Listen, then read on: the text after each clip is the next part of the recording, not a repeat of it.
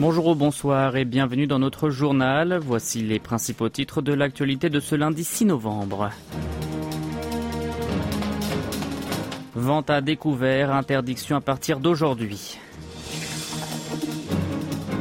Guerre Israël-Hamas, la famille sud-coréenne qui s'est enfuie de Gaza s'envole pour la Corée du Sud.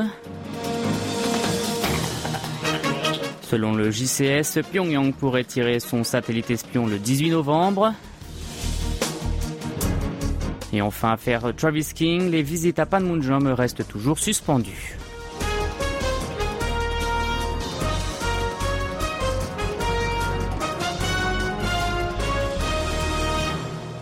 Les ventes à découvert ont été interdites en Corée du Sud. Les autorités financières ont annoncé hier qu'elles vont être suspendues à partir d'aujourd'hui et ce jusqu'au premier semestre 2024.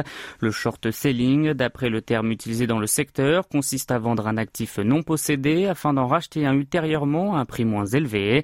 Cette décision a été prise parce qu'il existe des craintes selon lesquelles l'expansion de la volatilité des marchés et des pratiques illégales des ventes à découvert puisse nuire à la stabilité des marchés et la formation équitable des prix.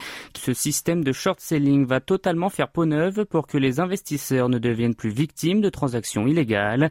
Cette interdiction reflète la volonté du chef de l'État qui s'est engagé à établir la justice et la santé dans les marchés financiers et à protéger tous les investisseurs.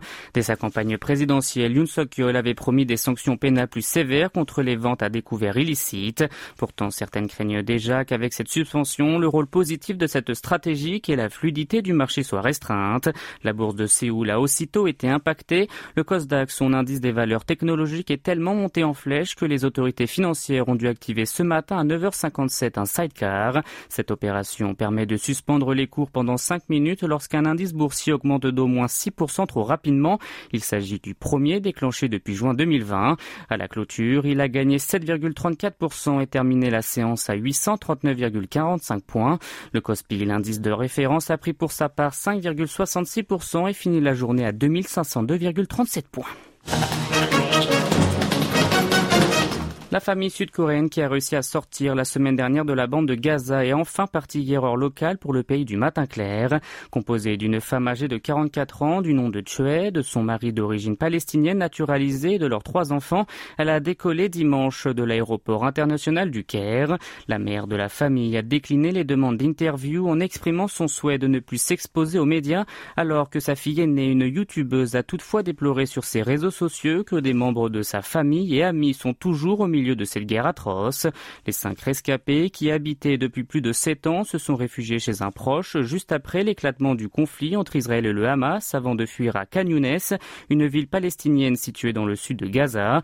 Ils ont ensuite pu franchir la frontière égypto-palestinienne par le poste de Rafah jeudi dernier au deuxième jour de l'évacuation des étrangers, des binationaux et des blessés séjournant sur le territoire en guerre. Une opération convenue par un accord tripartite entre le Hamas, l'Égypte et Israël.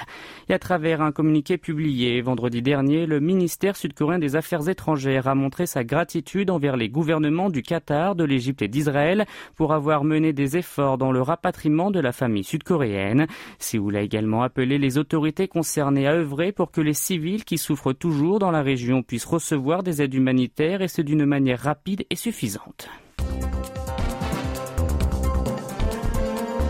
Vous êtes à l'écoute du journal en français sur KBS World Radio. L'état-major interarmé sud-coréen, le JCS, a déclaré aujourd'hui que la Corée du Nord pourrait lancer son satellite espion militaire le 18 novembre. Le régime de Kim Jong-un a choisi cette date comme jour commémoratif du tir de son missile balistique intercontinental Hwasong-17 effectué l'an dernier. Le directeur des affaires publiques du JCS, Lee Sang-jun, a fait savoir lors d'un briefing régulier que les services de renseignement sud-coréens et américains coopéraient et surveillaient les mouvements au nord du 38e parallèle.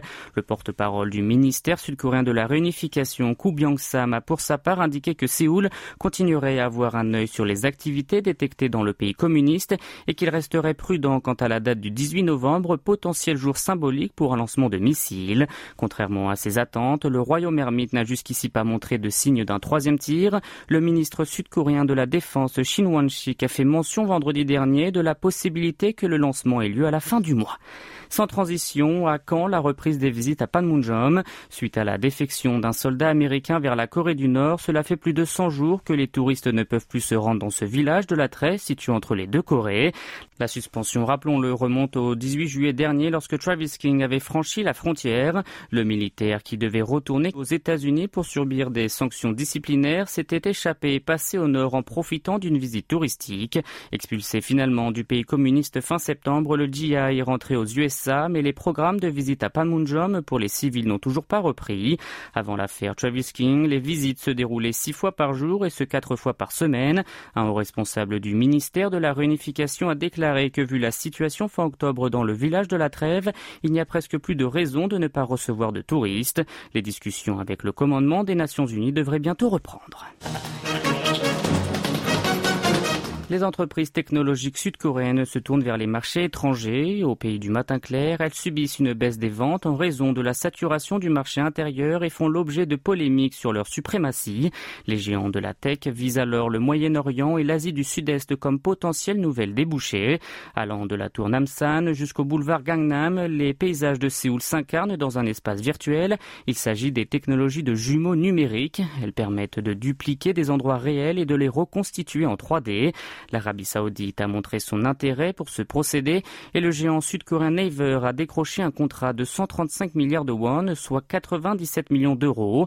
Baek Jung-yoon, responsable à Naver Labs, a expliqué que le jumeau numérique servirait à aménager des villes saoudiennes. Katie s'est lancé de son côté sur le marché thaïlandais avec son modèle d'intelligence artificielle en langue thaï. L'âge moyen de la population du pays d'Asie du Sud-Est est de 30 ans et la culture sud-coréenne exerce une grande influence sur ces jeunes habitants. Chang Wei-young, le chef du département innovation et croissance de l'agence coréenne de promotion du commerce et de l'investissement, a précisé que cette région comptait 460 millions d'utilisateurs des services numériques. Les firmes du pays du maintien clair s'intéressent également au monde de la cybersécurité. Wang Hyo-gun, qui dirige une entreprise du secteur, estime que le Moyen-Orient devrait voir sa transition numérique s'accélérer davantage. Selon lui, plusieurs domaines liés au réseau, aux terminaux ainsi qu'à la sécurité se développeront dans la région. Le gouvernement de Séoul considère également ces zones comme des marchés clés pour ses exportations. Il a alors commencé à accorder des aides intensives, notamment en y envoyant des délégations.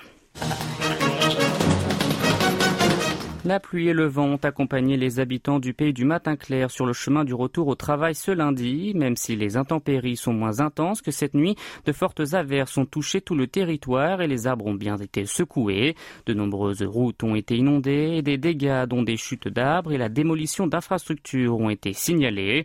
L'Agence nationale des incendies a annoncé que ce matin, 45 opérations de drainage et 298 mesures de sécurité liées aux rafales de vent avaient été mises en place. La situation s'est quelque peu calmée en fin de matinée. La pluie s'est totalement arrêtée de tomber dans l'après-midi. Cependant, le vent devrait continuer à souffler fort d'ici demain matin. Des bourrasques allant jusqu'à 20 mètres par seconde sont attendues sur tout le pays. Un avertissement de vent fort a ainsi été mis à l'échelle nationale. Dans ce contexte, les autorités demandent de surveiller certains types d'infrastructures telles que les serres ou les panneaux de signalisation. Par ailleurs, mardi, le froid va faire son retour. Demain, dans la matinée, le mercure va drastiquement chuter de plus de 10 dans certaines régions par rapport à aujourd'hui. Il affichera aussi des valeurs négatives bien loin de celles enregistrées ces derniers jours qui ont fait penser au retour de l'été. Plusieurs alertes de vagues de froid sont alors en vigueur, notamment à Séoul, dans la province de Gangwon ou encore celle de Chungcheong du Nord. Les premières chutes de neige de l'année sont également attendues demain dans le nord du Gyeonggi et le Gangwon. Il est alors recommandé de porter une attention particulière aux personnes vulnérables, notamment les aînés.